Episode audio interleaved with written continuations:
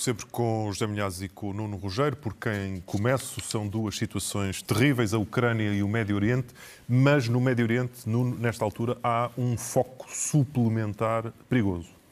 Há, é o foco daquilo que poderíamos chamar uma confrontação por estratégia indireta entre os Estados Unidos e o Irão. Eh, como nós sabemos, eh, uma, uma força eh, pró-iraniana atacou uma base dos Estados Unidos que fica na fronteira entre a Jordânia e o Iraque, entre a Jordânia e a Síria.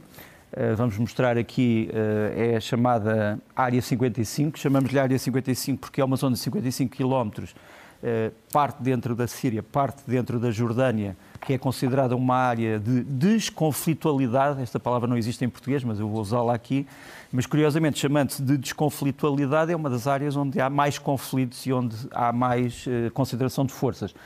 Os Estados Unidos estão aqui não desde o tempo Biden, mas desde 2016. Eh, esta base era suposto ser um ponto avançado da luta contra o dito Estado dito Islâmico. Entretanto, esse dito Estado dito Islâmico foi desaparecendo mas a base continua porque há, entretanto, outras ameaças, tráfico de drogas, tráfico de armas, etc. E a Jordânia tem pedido aos americanos para manter também esta base. Uh, ora bem, é, essa base tem algumas complicações. Vamos mostrar aqui uma, uma, vista, uh, uma vista de satélite.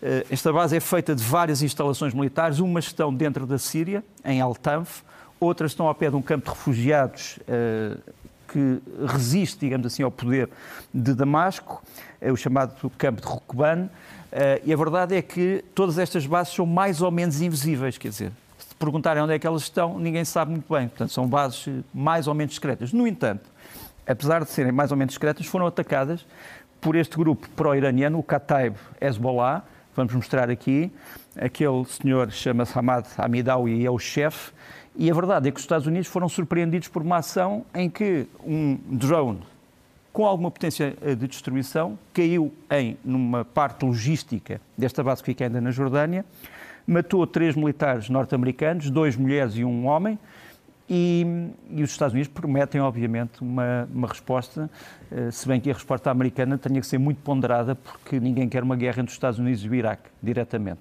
E, portanto, aquilo que se diz é que a resposta será algures nestas bases aéreas da Síria, Uh, aquela de onde terão vindo os ataques que estão ali assinalados uh, com aquelas estrelas será a base mais à direita, que é uma base em Abu Kamal, que nos aparece ali no nosso ecrã, à direita do ecrã, em baixo.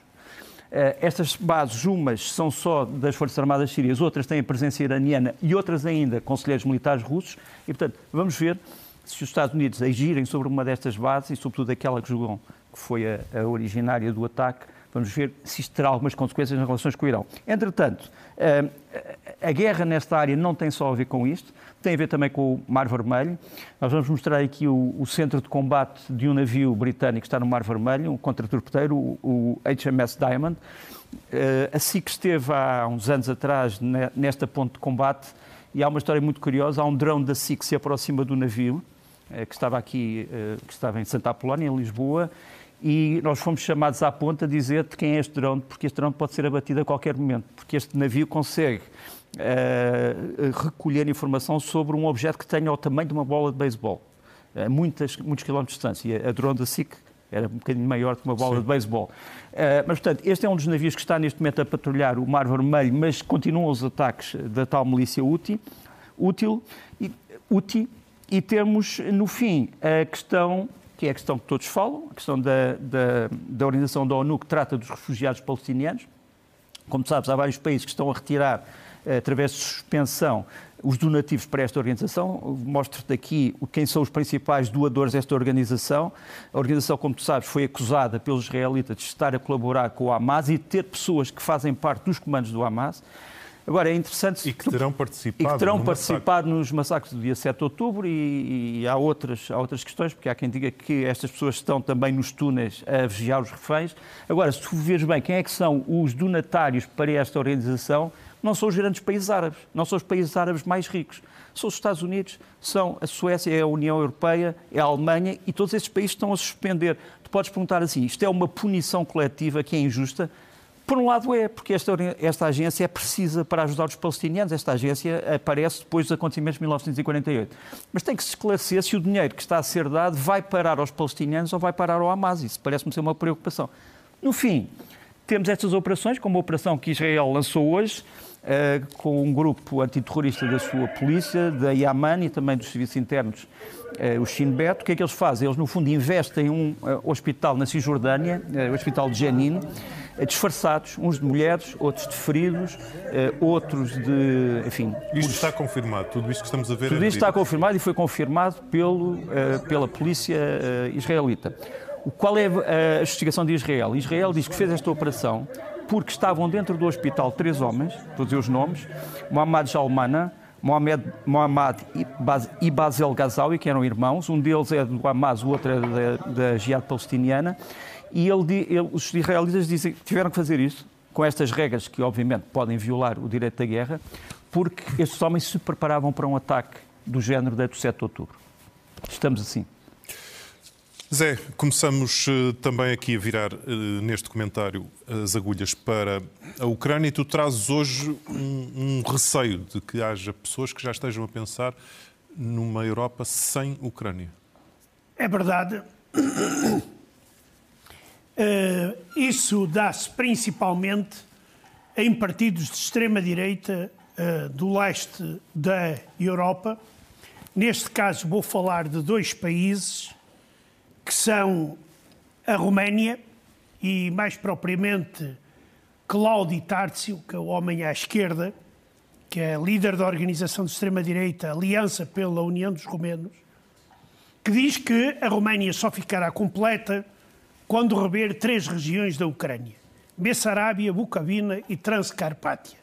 Isto é uma, uma, uma coisa enorme uh, uh, efetivamente aquilo já podia ter sido romeno, como podia ter sido húngaro, como era austro-húngaro, etc, etc. Mas andamos sempre na mesma, na, na, digamos que no mesmo círculo vicioso. O dirigente da extrema-direita húngara, Nossa Pátria, que está aqui no meio, fotografado numa conferência de Chega realizada o ano passado, eles são muito amigos, que... Se uh, Chega seja pró-ucraniano, não nos esqueçamos não, disso eu, eu vou falar nisso, oh, Nuno, exatamente é total, porque totalmente para o ucraniano. Não é totalmente.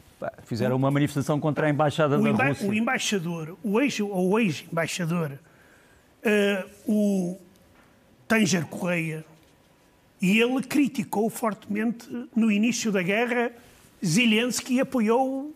Ele só disse isto. O facto de Vladimir Zelensky ter passado dos palcos da televisão para o palco da política foi um desastroso erro de casting. Isto que é em apoio a Zelensky. E disse ainda muitas outras coisas. Mas apoiou a invasão? Culpa, apoiou a invasão? Opa, isto significa uh, simplesmente isso. Se ele diz que os ucranianos cometeram erros enormes, que não deram ouvidos ao, ao Putin e etc. Ah, isso é outra entra, coisa. Entra, é outra entra coisa. na mesma coisa. Entra, coisa. E repara uma coisa, ó oh, oh, Nuno, tu podes não acompanhar, podes ter menos tempo do que eu, e é provável, mas tu vês que, por exemplo, nas redes sociais, tu vês que numerosos putinistas, e eu sinto isso, são pessoas que dizem eu vou votar no Chega ou são uh, uh, uh, aderentes do Chega. Por isso, eu gostaria... Espero que o Putin não possa votar aqui. Pá. Pronto, se não, vota no Chega. Pá. Também não tem... A, a, não ser que ainda... Por, tenham, por... Em conta, tenham em conta... A conversa está interessante, mas tenham em conta os temas de que ainda querem falar. E, oh, oh, Rodrigo, muito bem. É, só para terminar é que, efetivamente, o André Ventura disse claramente que era contra a invasão. Mas eu gostava era que o partido, durante a campanha eleitoral, aliás, como os outros partidos, dissessem claramente, porque nós sabemos que há outros partidos que também andam a tentar vender banha da cobra sem qualquer tipo de, de dizerem sim ou não.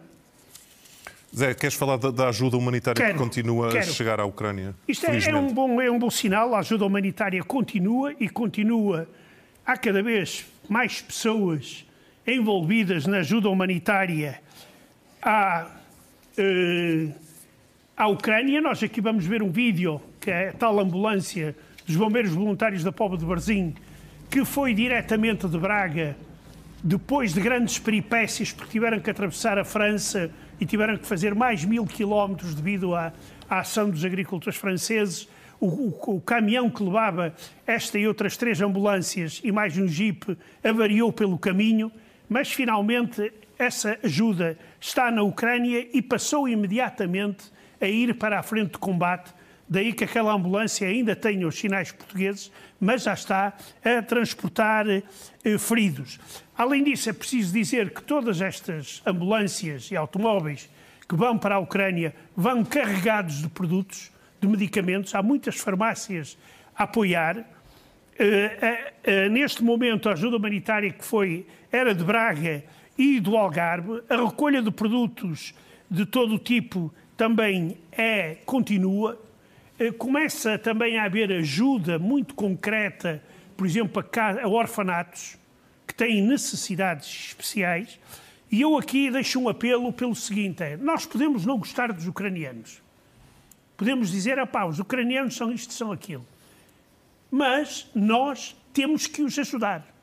Porque eles são a primeira linha de combate da, da, da Europa. Se nós quisermos vir a ter problemas maiores do que os que já temos agora e quisermos que os nossos filhos vão combater pela Europa, então eu digo às pessoas: ajudem a Ucrânia hoje para não pagarmos uma fatura grande amanhã. Nuno, e o que se passa no terreno na Ucrânia? Primeira coisa que me enerva um bocadinho é quando eu ouço o discurso, e vimos há bocado vários políticos europeus a falar de vitória e derrota. Quer dizer, pois. continuamos a não. Quer dizer, não é a história da vitória, quem é que ganha, quem é que perde. É uma questão de violação do direito internacional e de invasão de um país. Quer dizer, é, não se põe aqui questões de vitória ou de derrota. Agora, o que se passou esta semana foi uma campanha de propaganda negra muito bem montada, que teve, infelizmente, também algumas pessoas uh, ucranianas a, a, participar e que tentou voltar estes dois homens, o presidente Zelensky, que nos aparece aqui à esquerda, e o general Zaluzny, Valery Zaluzny, que nos aparece à direita, que é o chefe de Estado-Maior-General das Forças Armadas. Uh, nesta altura, uh, o senhor Zelensky estava a oferecer uma pistola ao senhor Zaluzny. Uh, o boato era de que o Sr. Zelensky teria pedido ao Sr. Zaluzny para se demitir, que ele teria recusado. Nada disto é verdade. Uh, há grandes problemas da Ucrânia, obviamente, na resistência, porque não tem nem as armas nem as munições que precisaria, mas o Sr. Zaluzny uh, tem uh, uma folha de serviços que não, que não pode ser desmerecida. Quer dizer, ele, no fundo, consegue também que a Ucrânia não seja hoje um país totalmente ocupado. É um país que está ocupado em parte, mas que conseguiu resistir em muitas batalhas. Também interessava dizer que alguma coisa está a mudar na posição de alguns países, incluindo uh, daqueles que o Zé Milhar estava a falar, como seja a Hungria. A Hungria, neste momento, como tu sabes, uh, tem estado numa posição de grande hostilidade em relação à Ucrânia, mas parece neste momento estar a aproximar-se outra vez porque pressente que pode estar isolada no próximo Conselho Europeu, que é no dia 1. E, portanto, já houve este encontro entre os ministros estrangeiros da Ucrânia à direita e da, um, e da, e da Hungria à esquerda. Isto passou-se em Uzgorod, portanto já estamos a falar na, pra, na parte uh, de influência magiar na Ucrânia, mas foi aqui prometido um começo de novas relações e eu penso que o Sr. Orban já está a pensar, uh, já está a entender que tem que mudar de agulhas em relação à Ucrânia. Saber se há uma, um, uma reviravolta sincera ou não é uma questão que eu não posso aqui responder. Do ponto de vista militar, aquilo que nós sabemos é que a Ucrânia vai receber isto que eu vou aqui mostrar, é o chamado Nemesis 600, eh, que é um novo drone feito na Bulgária, que tem um alcance relativamente reduzido, mas tem um poder de destruição muito grande, pode, pode, o seu explosivo pode destruir 80 centímetros de blindagem, o que é uma coisa perfeitamente uh, magistral.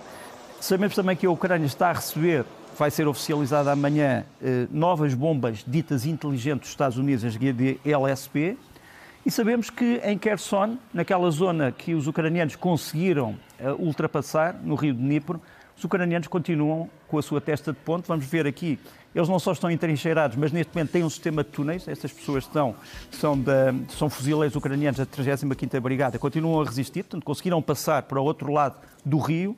E o mapa que vamos mostrar é o mapa do material russo que tem sido destruído em torno desta testa de ponto. Todos aqueles pontos vermelhos que tu, tu vês são concentrações de blindados ou de carros de combate russo que têm sido perdidos. Agora, podes-me dizer assim, a Rússia consegue uh, reconstituir imediatamente este potencial? Talvez, mas o problema é o potencial humano. Não te esqueças que estes veículos eram guiados por pessoas. E é de pessoas que falamos, eh, Zé, neste caso, de uma carta dramática agora conhecida. Não é? Exato. Uh, é um engenheiro uh, chamado Anton Garavei, um engenheiro russo, que trabalhava numa das maiores empresas de fabrico de mísseis russos. É um emprego de bastante prestígio e até são empresas bastante avançadas. E ele decidiu suicidar-se e deixou esta carta que nós estamos a ver. E porquê? E ele diz o seguinte: Alguns dias atrás, um míssil fabricado com a minha participação atingiu em Kharkiv a casa onde vivia a minha avó materna. Ela morreu. Não pude viver com isso. O que acontece hoje é um horror e um pesadelo. Recuso-me a participar nisso. Já não consigo fazer a minha avó voltar. Perdoai-me, mas não posso mais. Eh, é um exemplo do que a guerra eh, faz com as pessoas. Coloca as pessoas perante situações deste tipo. Este engenheiro suicidou-se exatamente porque achou que era preciso acabar com o fabrico de armas que destruíam familiares. E, e não é só este engenheiro que na Rússia tem familiares na Ucrânia.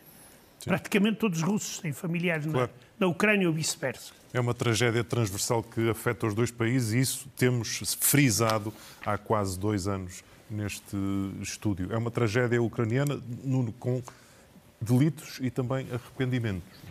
É verdade, o arrependimento, uh, o Zamilhaz já referiu, um, este homem realmente fabricava os mísseis S-300, que eram destinados a destruir aviões, mas que agora estão a ser utilizados contra pessoas e edifícios. Agora, eu gostava de salientar, só para acabar, o seguinte, a Ucrânia progrediu no chamado índice da corrupção no mundo, ou seja, nós sabemos que até hoje a Ucrânia tem tido problemas enormes de corrupção, mas a Ucrânia subiu alguns pontos neste índice, uh, subiu para o lugar 104, uh, a Rússia continua no 141, aliás, desceu, Portanto, a Ucrânia subiu 3 pontos, a Rússia desceu 2 pontos. A Ucrânia está hoje ao nível do Brasil, enquanto que a Rússia está ao nível do Uganda. Uh, e, portanto, nesse aspecto, enfim, na competição para saber quem é mais corrupto, realmente mostra-se que a Rússia é bastante mais corrupta. Queria só acabar em relação àquilo que os Zé disse em relação a Kharkiv. Uh, a organização United 24 mostrou um filme impressionante sobre esta cidade que quem, quem, não o visitou não sabe que é uma das, era uma das, uma das, cidades mais bonitas da Europa, não é só da Ucrânia. Kharkiv era uma das cidades mais bonitas da Europa. E neste momento esta cidade é uma espécie de uma beldade que foi desfeita. Uh, continua a ser bonita, mas é uma beleza desfigurada e as pessoas não se devem esquecer de que isto tudo faz dos sacrifícios das pessoas que referimos aqui. Um, ah, se as pessoas não tiveram culpa de nada, quiseram continuar a ser ucranianas e ver o que é que lhes aconteceu. Zé, para terminar, com que tema preferes ir? Uma revisão da história? Olha, eu, eu, eu, acho que vou à divisão da história porque as tontarias que o Putin diz. A revisão, revisão. É a revisão da história, sim, porque as tontarias que o Putin diz já são quase que diárias e eu começo a ficar cansado, ou melhor, já estou cansado há muito. Como uh, sabe, no sábado uh, celebrou-se o 80 aniversário do levantamento do bloqueio ou do cerco de Leningrado em 1944, que foi uma das páginas mais sangrentas, mais trágicas da Segunda Guerra Mundial. O cerco a esta cidade pelos nazis provocou a morte de muitos milhares, milhões até de, de pessoas pela fome e doenças. Uh, embora os dirigentes comunistas se alimentassem bem, a eles não lhes faltava uh, nada, e Vladimir Putin decidiu ir à sua terra natal, Leningrado, São Petersburgo é a terra natal dele, para prestar homenagem às vítimas e, paralelamente, acontece uma coisa muito interessante. É proibida uma exposição dedicada um, ao cerco de Leningrado. E porquê? Pergunta-se. Porque os organizadores decidiram expor o que é que salvou milhares e milhares de vítimas da fome em Leningrado. E o que é que são? São produtos americanos. E eles queriam lá pôr os produtos americanos e não puseram porque não há exposição para ninguém. É assim que se faz a história na Rússia. Por causa destas embalagens. José Milhazes, Nuno Rogério, voltamos a ver-nos na próxima sexta-feira, se não for antes. É sexta.